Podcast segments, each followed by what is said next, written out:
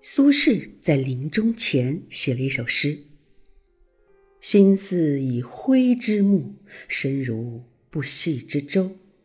问汝平生功业，黄州、惠州、儋州。”也就是说，在苏轼的眼中，真正颠沛流离的岁月是从黄州开始的。确实是这样，之前的密州也好，湖州也罢。起码他为官一方，这日子还算过得去。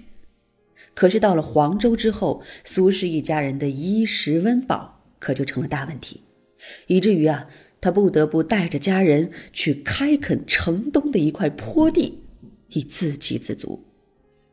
东坡居士便由此得来。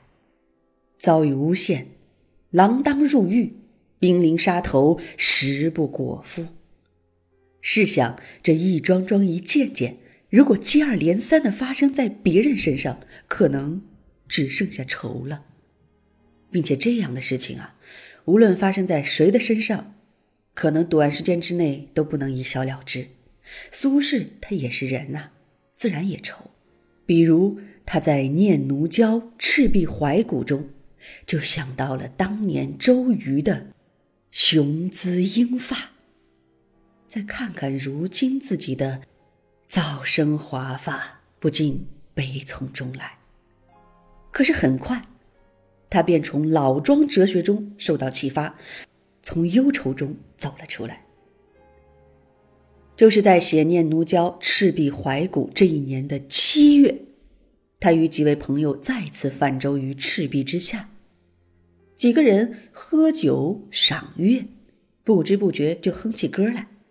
其中呢，有一个会吹洞箫的朋友，以箫声伴奏。这个箫声啊，越来越悲凉。苏轼就忍不住去问朋友啊：“何故如此呢？”朋友这样回复：“哎呀，来到这赤壁啊，我就想起了曹操。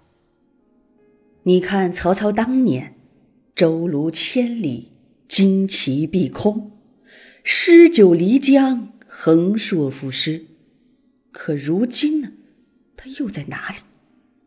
所以像我们这样的沧海一粟，又能留下来什么呢？苏轼抚了抚心绪，笑着对朋友说：“客亦知夫谁与乐乎？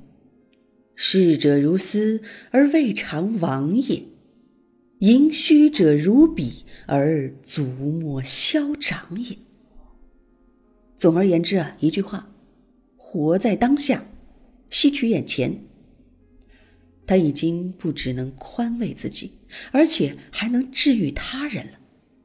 这就是传唱了千年的《前赤壁赋》。